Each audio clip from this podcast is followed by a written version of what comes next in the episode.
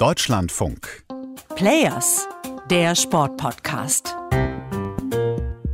2020年オリンピック Ich habe entschieden, den derzeitigen Plan für das neue Nationalstadion zu zerreißen und ganz von vorne zu beginnen.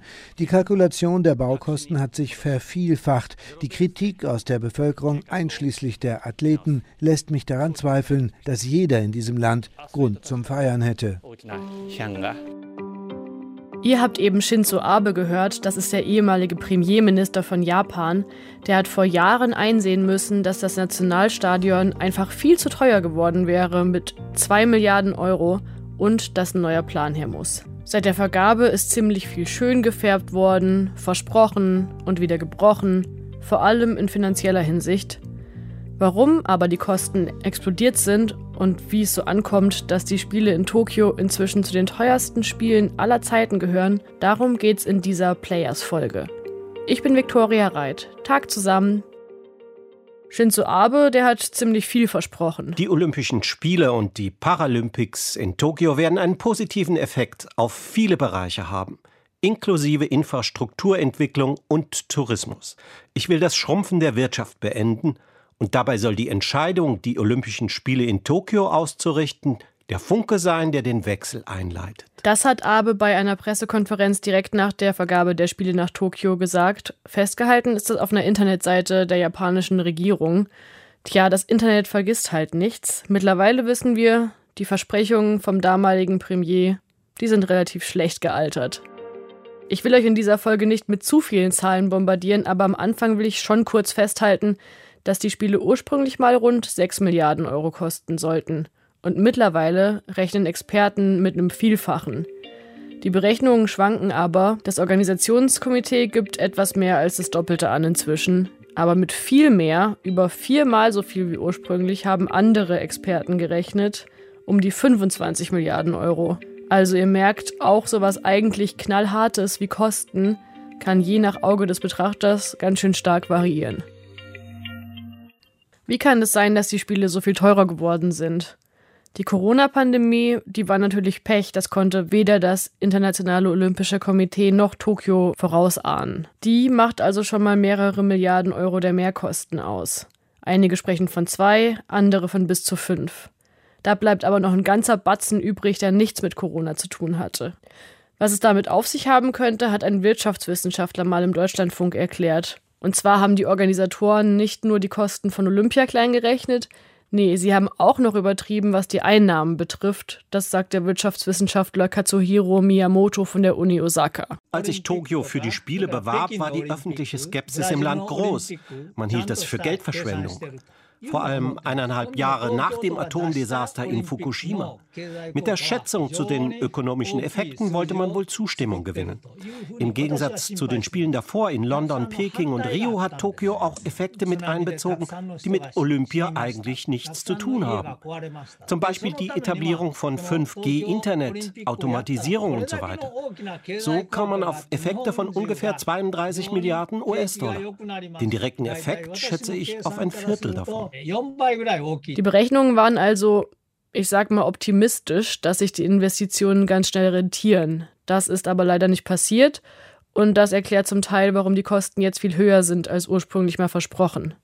Und dann gibt es so Fehlkalkulationen wie das Nationalstadion, wo dann Pläne wieder umgeworfen werden mussten, weil die Kosten sonst noch weiter aus dem Ruder gelaufen wären. Das jetzige Stadion hat übrigens am Ende 1,3 Milliarden Euro gekostet also auch nicht gerade ein Schnäppchen.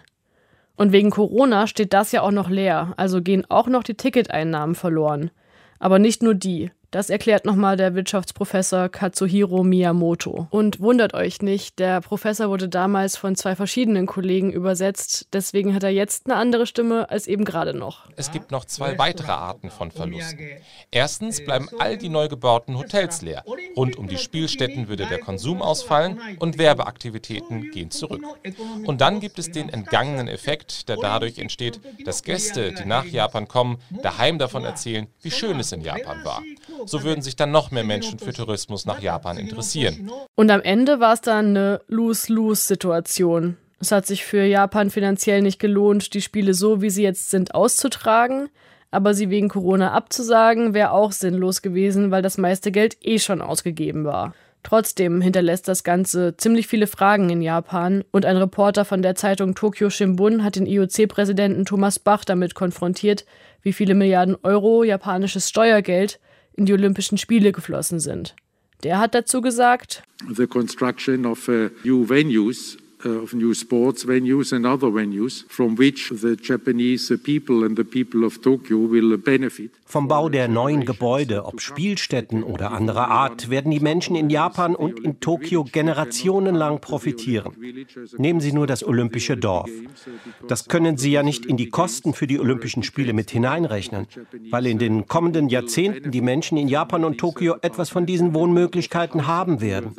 Und das Gleiche gilt für viele andere Neubauten. Japan. And the same is true for, for uh, sports uh, facilities and uh, other facilities more. Ja, okay, aber wenn man nicht mal das olympische Dorf mit in die Olympiakosten reinrechnen darf, was denn dann? Wegen der Verschiebung warten übrigens diejenigen, die dort nach den Olympischen Spielen einziehen wollen, schon seit einem Jahr auf ihre Wohnungen.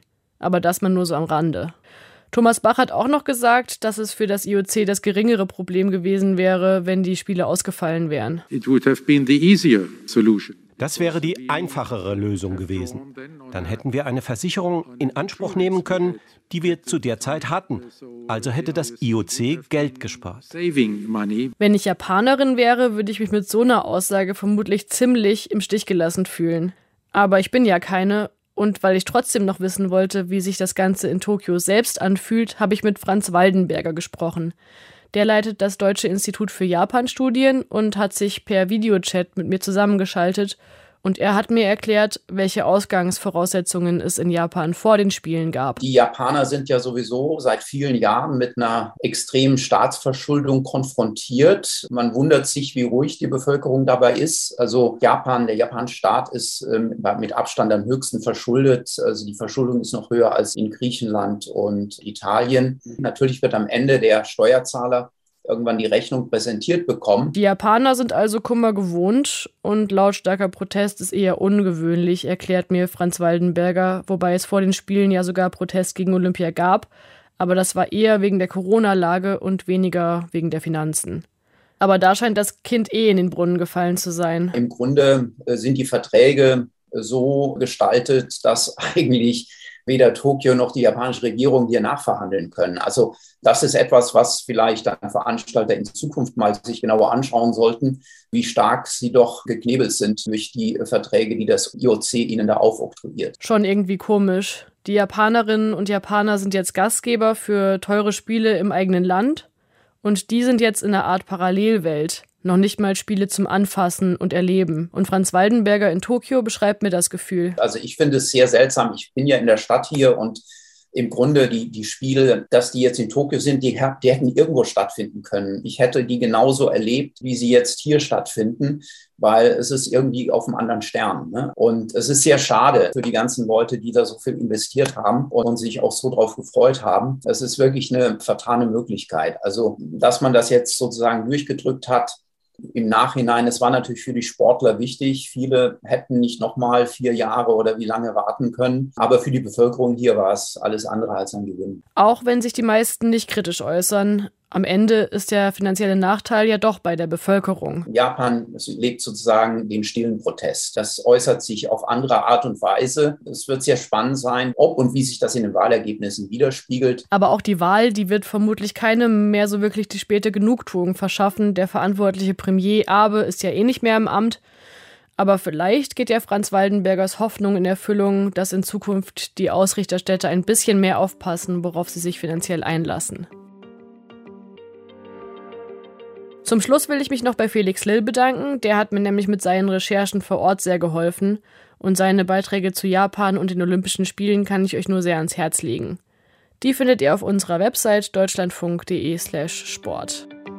Und Felix, den hört ihr morgen auch im Players Podcast mit Marina Schweizer, unserer Olympiareporterin. Zum Abschluss der Olympischen Spiele wollen die beiden gemeinsam Bilanz ziehen. Ich bin schon gespannt drauf und mache für heute Schluss. Aber wenn ihr noch mehr Olympia hören wollt, dann empfehle ich euch auch den Sportschau Olympia Podcast.